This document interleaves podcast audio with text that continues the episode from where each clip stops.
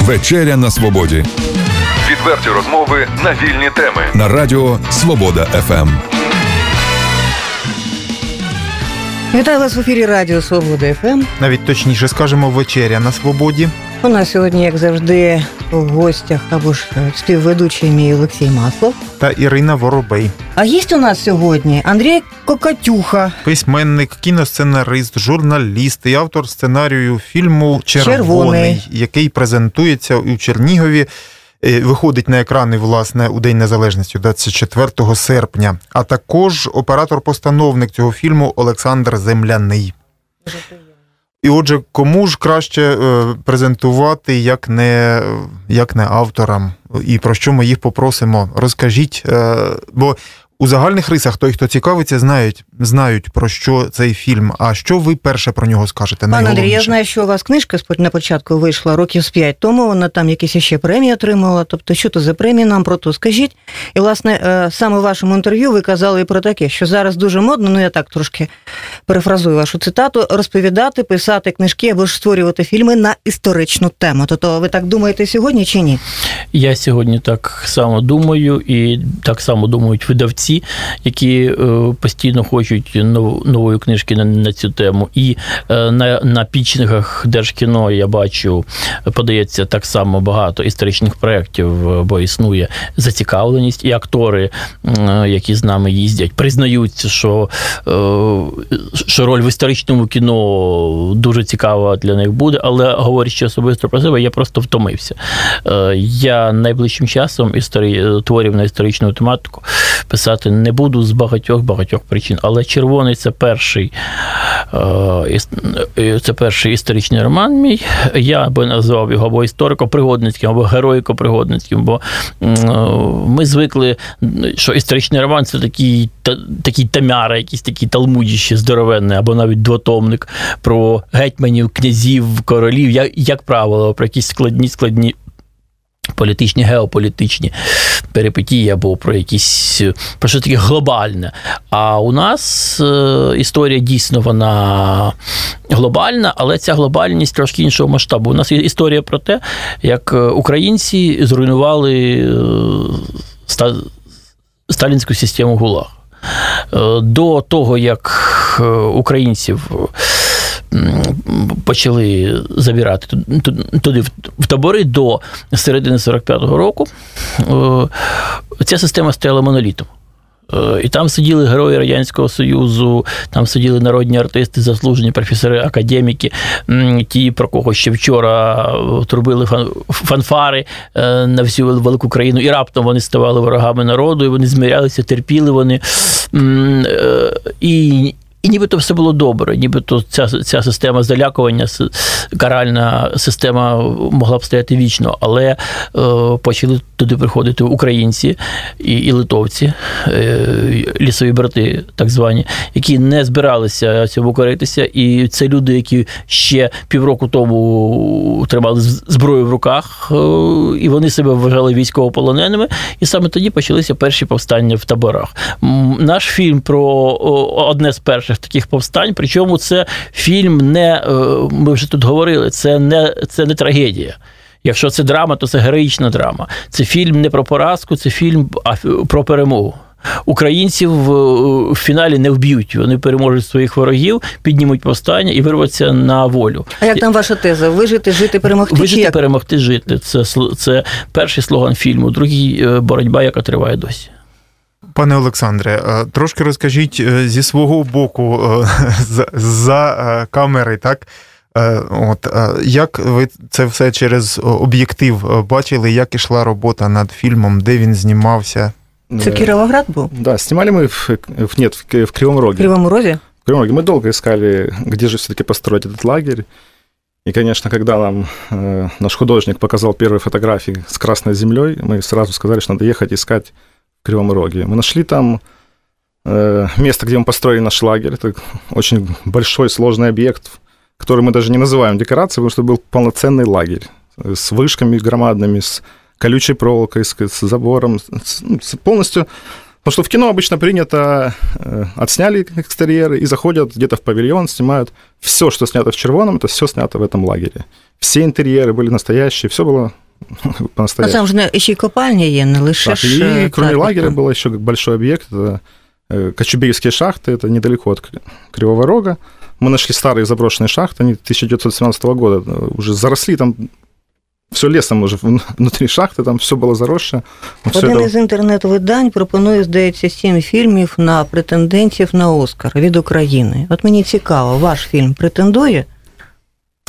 Е, По-перше, ми в списку є, червоний списку є. Але я скажу абсолютно щиро зараз, і Олександр до мене приєднається. Ми претендуємо на те, щоб зібрати в Україні максимальну касу. Ми претендуємо бути фільмом для широкого глядача. Ми претендуємо на те, щоб бути цікавим українцям. А Це чим передусім. цей фільм може за- заціпити, зачепити так глядача, що вони прийдуть, а потім ви трилогію будете знімати далі? У вас же такі плани, наскільки я розумію? Знаете, вот э, почти все зрители, которые мы уже 17 городов посетили, и каждый раз э, приходят и смотрят на нас так скептически очень. Все зрители с н- недоверием к, н- к фильму «Червоный», к украинскому кино вообще. Ну, мы понимаем, что очень долгое время украинское кино плохо себя показывало. Но вот почти все зрители, 90%, меняют свое мнение в течение после показа. Переконайте нас, то що вони змінять свою думку, я то зрозуміла. От ви зараз нас переконаєте, що це туди варто, на цей фільм варто йти і дивитися його в кінотеатрі. А що, а що тут переконувати? Досить вбивати українців. Якщо е, раніше е, українське кіно було про, про трагедію, про те, що героя, е, герой весь фільм терпить, а потім в кінці героїчно гине, може кричати Слава Україні, може ні. М, І так було з року в рік, з десятиліття десятиліття, і не лише в літературі, Е, і, і, і не лише в кіно, але в літературі, то сьогодні ми показуємо гостросюжетне пригодницьке жанрове кіно. Е, Ми його визначили, коли їхали на вибір натури як е, вестерн. Він знятий за всіма канонами вестерну, є такий жанр. У нас дуже дуже багато екшн сцен. Причому екшн сцени не намальовані, вони зняті в, в, в натурі. Це е, кас, каскадери працювали, ну, що називається, на, на ізнос. Вони, вони дуже хотіли це робити.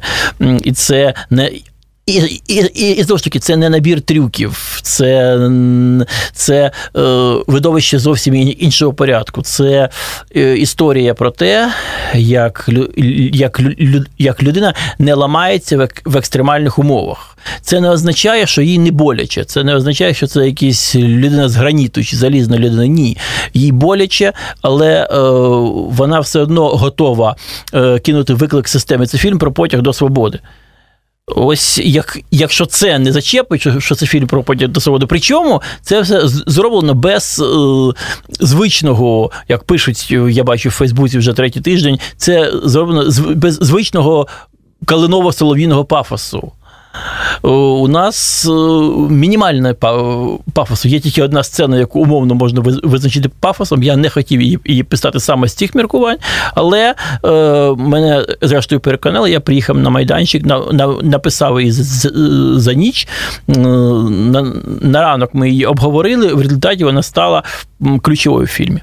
Олексій, пам'ятаєш, що це вже не вперше ці думки стосовно того, що нам не те, щоб необхідно було е, приписувати історію, а думка про те, що вже хватить плакати. Хватить е, показувати, у тому числі демонструвати. І в цій нашій студії вже багато було відомих, у тому числі в Україні, митців, які Не пригадаєш, хто саме? які повторюють цю думку дуже часто.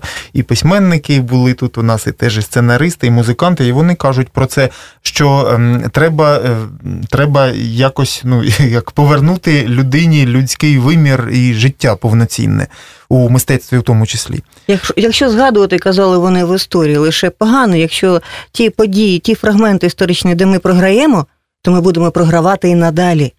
Необхідно розповідати дітям про перемоги.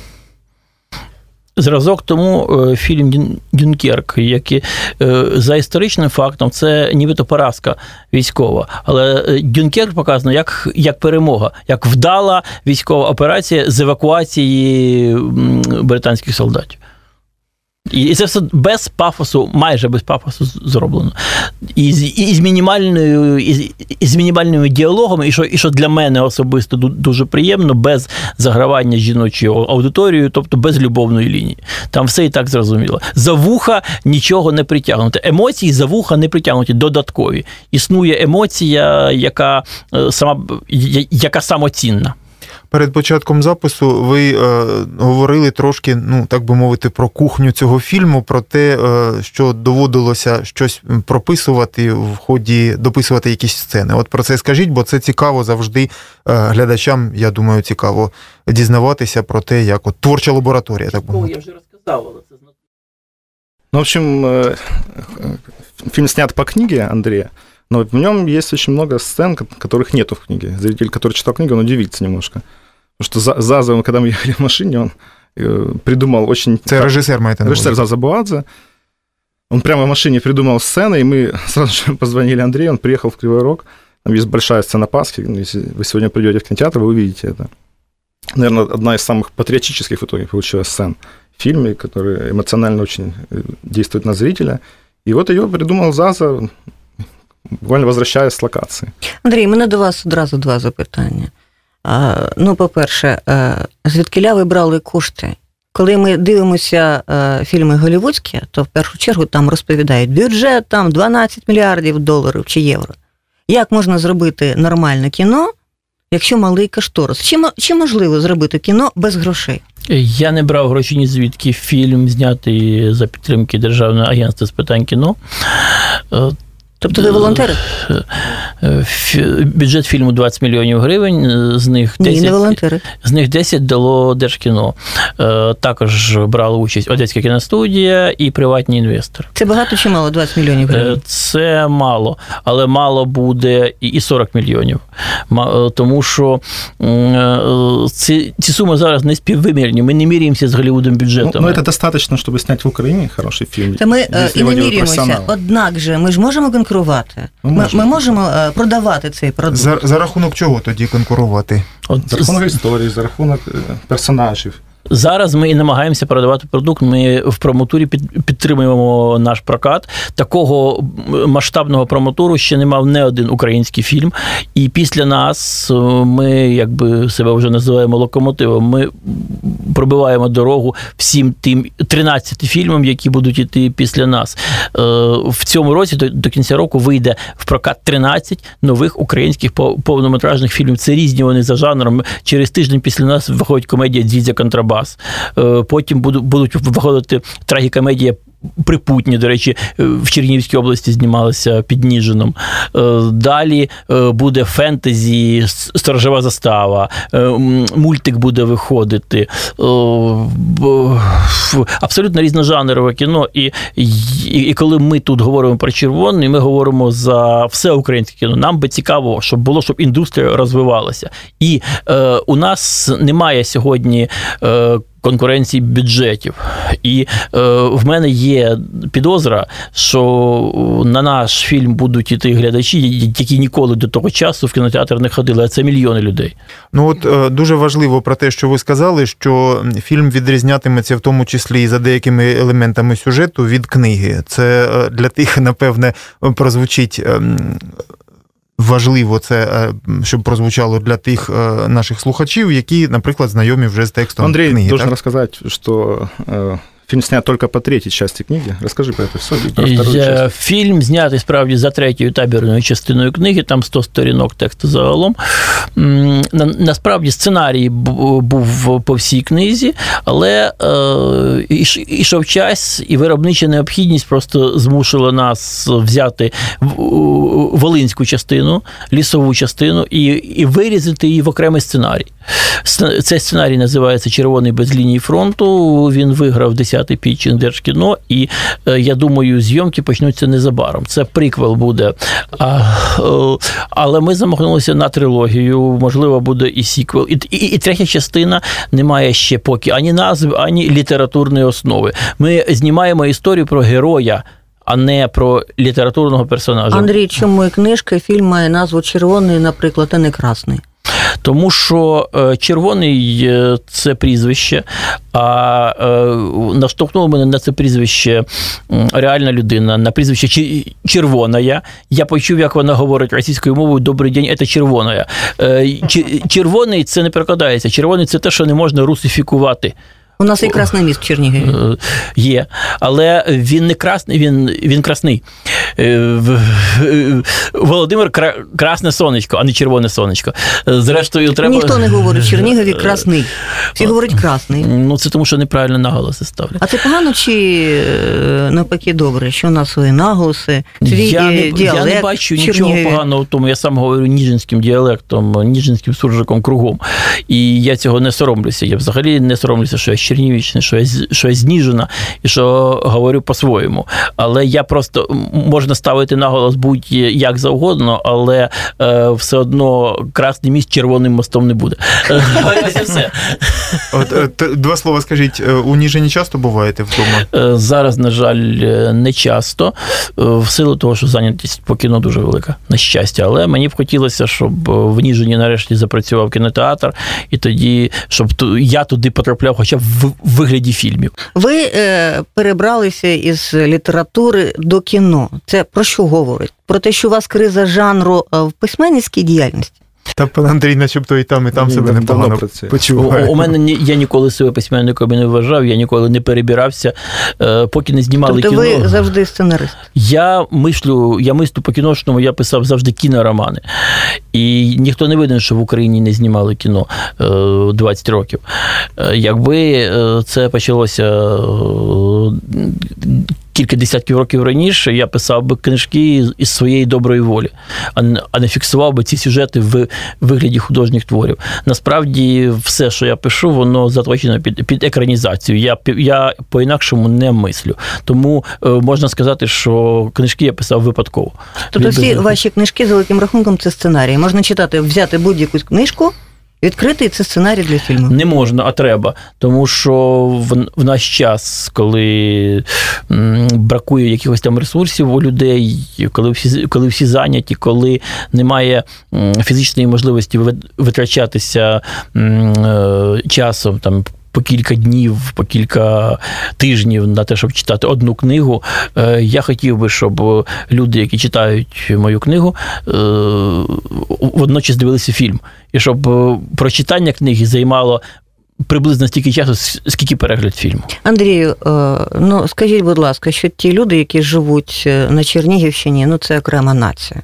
У нас свій менталітет, ми інакше мислимо. От що нас відрізняє від інших українців? Чи нічого не відрізняє? Я себе нічим не відрізняю від інших українців.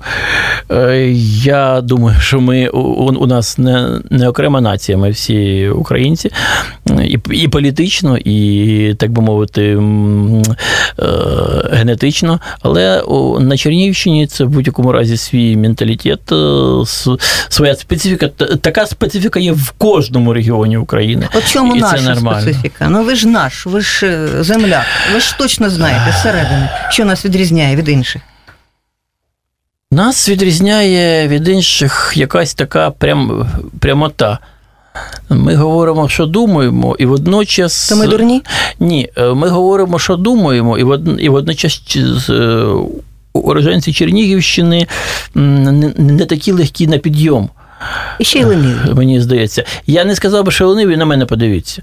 От, е, але, е, але, на, але на підйом ми трошки важкуваті. Нічого собі, книжку написали, фільм знімаєте, чи ж е, А Я ж кажу зараз не про всіх нас.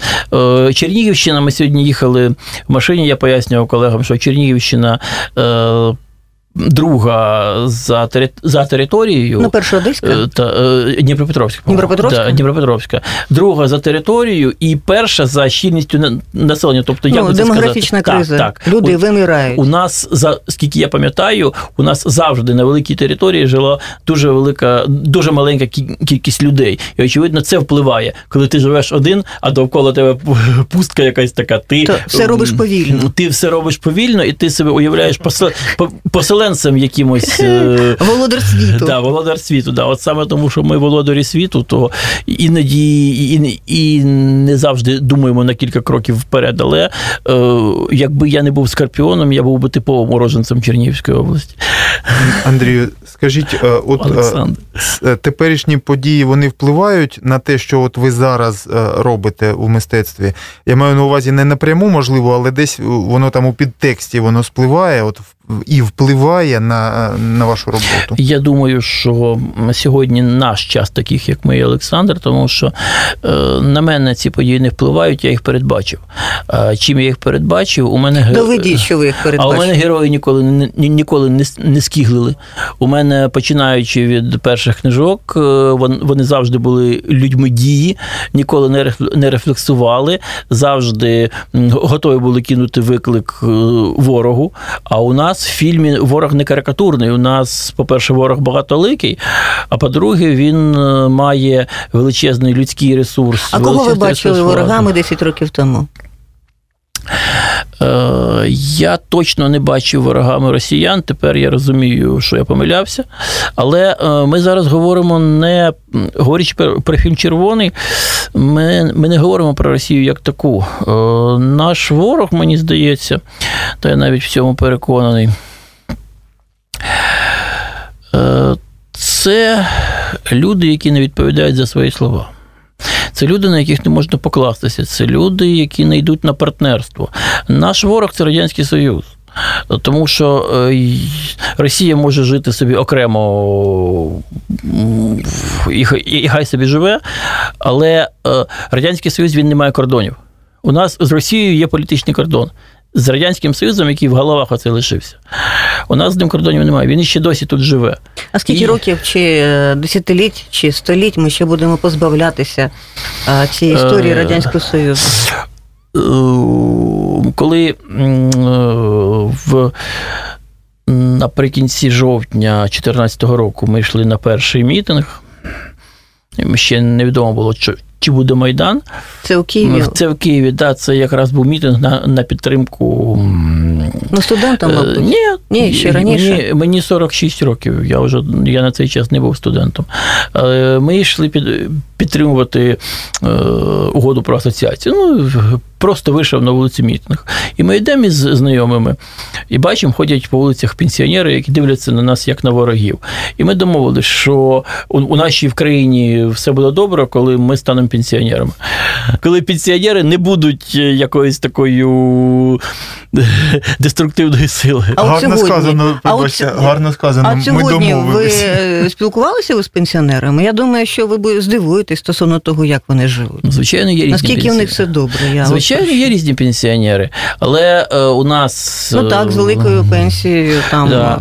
е, є колишні посадовці, які так мають само- зарплату по 100 тисяч гривень. Ну, я так трошки. Так само бувають різні бюджетники. Але е, якщо брати державні лікарні, і там всі бюджетники, то одні бюджетники під час Майдану здавали поранених, яких привозили, а- а інші бюджетники їх переховували. Тому е, в, зв- звичайно, дуже просто. Е, от Так от говорити, що, що а, а от ви дивилися пенсіонерів, ви, ви, ви про них такої думки. Але, але на, насправді бувають різні люди. Але я кажу, е, ми, коли ми станемо пен- пенсіонерами, після Ну, у вас нас, же батьки пенсіонери. Після ви от нас з ними буде- спілкуєтеся? після нас не буде Савка вже в голові у що, людей. що говорять батьки з Ніжинщини? А вони за нас. Але різні там є теж пенсіонери. І бюджетники є різні, і вчителі є різні. Я- кажу, що коли ми будемо пенсіонери, дай, дай Бог доживемо до пенсії, то е, люди, які будуть йти після нас, е, мій син, е, мої онуки, у них, у них вже не, не, не буде совка в голові. Олексій, мені здається, чи пан Андрій з'їхав Припиняйте про запитання. пенсіонерів. Взагалі, я, я б вам порадив, бо, А, бо у нас ще багато про що. Олександре, Дай Бог здоров'я пенсіонерам і фізичного, і і нам отримати пенсію. А, Олександре, е, скажіть, будь ласка, де вас знайшли? Яку ви освіту маєте? От ви знімаєте кіно. І який досвід ваш е, у Що, кіномистецтві? що необхідно для того, щоб знімати кіно? Одразу. Одразу багато запитань до вас. Ну так на тому і вчилися, Олексій, щоб задавати питання. Ну, во-первых, это не мой не первый мой фильм, потому мне не тяжело было найти. До этого я снял «Гнездо горлицы» фильм с этим же продюсером. И из Зазы мы снимали сериал, то есть мы уже давно знакомы с ним и очень плотно работаем. А, Получил я два высших образования, оба кинооператорские. Де саме? Де Одно навч- в Киеве, одно в Москве я учился, во ВГИКе. А, а, а коли закінчили в ГІК, а коли навчалися в Києві? В Киеве учился в... э, Я сначала в Киеве учился, закончил в 2007 а потом, ну, в Киеве так получилось, что достаточно слабо у меня был мастер и образование, и я поехал учиться в Москву, во ВГИК. А Як ви вважаєте зараз за своїм теперішнім досвідом і навчання, і роботи практичної? е, Український кінематограф зараз у нього є своя якась мова своєрідна? Чимось ми відрізняємося чи ні? Она появится со временем. Без- Безусловно, у нас пока ничего нету, потому что только-только идет вот первые шаги. Это как ребенок, знаете, делал первый шаг, и он должен стать на ноги, и, и так дальше, и так дальше. Только сейчас вот э, появляется даже украинский зритель, понимаете, потому что кино, по сути, украинское было, а зритель украинский не ходил на украинские фильмы. Пане Когда- Олександр, як ви ставитесь до тих людей, які не сіло, не впало, знімають кіно? У них навіть освіти немає вищої. Однак у них є е, камера в руках і бажання зняти кіно. І вони, вони навіть не знають, як це робити. Однак є бажання зняти в кіно. Голливуде большая половина режиссеров не имеет образования. Тобто це не головне. А що головне, щоб зняти кіно? Талант и желание, безусловно. Ну, те, про що Ірина каже, любительське кіно е, може зараз суттєво якось вплинути на, е, на серйозне кіно, вийти на широкий екран і так далі. І чи Як може думаєте? таке кіно бути вашими конкурентами? Конкурентов нет. К сожалению, в кино э, бюджет имеет значение. Если, может быть, в каких-то других сферах можно со- соревноваться с любителями, Ну, дивіться, пане Олександре, завтра я знайду, знайду спонсора. Він дасть мені 20 мільйонів доларів, і я буду знімати кіно. Я буду з вами конкурувати. Знімайте, А там побачимо. знімайте. Понимаете, к сожалению, весь украинский зритель сейчас э, ориентируется на Голливуд. А Голливуд это качество. Из-за больших бюджетов, хороших актеров. И, безусловно, все любительские фильмы будут проигрывать. Как, как вы это не курите? А можна перескочити е, і запитати у е, Андрія, е, а щодо якості, щодо якості літератури, от ми сказали про якість е, кіно, про якість літератури. Ви в одному з інтерв'ю казали про те, що е, от немає практично критика, е, якщо я правильно цитую. Немає в Україні критики серйозної і аналізу. І, і ви чекаєте, коли вони з'являться. В Ще не Украї- В? Україні кінокритиків на порядок більше, ніж, е, Кіно. ніж літературних критиків. Кіно достатньо. Вони, критику, вони, вони дають критичні огляди не лише українським фільмам, і не лише американським. Але о, той, хто називає себе в Україні літе- критиком, кінокритиком має на це право, тому що кінокритик від літературного критика відрізняється тим, що кінокритик кіно дивиться. Літературний критик літературу не читає. Принципово. І А як ви, ви, ви в цьому впевнені, так? Абсолютно. Як автор 63 книг, я знаю. І як людина, яка аналізує книжковий ринок, сегменти, е, я, до речі, мені за це гроші платять. А якщо мені е, за це гроші платять, значить моя аналітика чогось варта. І як аналітик, я скажу, що літературної критики в Україні нема. Е, Стосовно якості, е, про якість мене питати не треба, тому що не існує якості, яка влаштує всіх.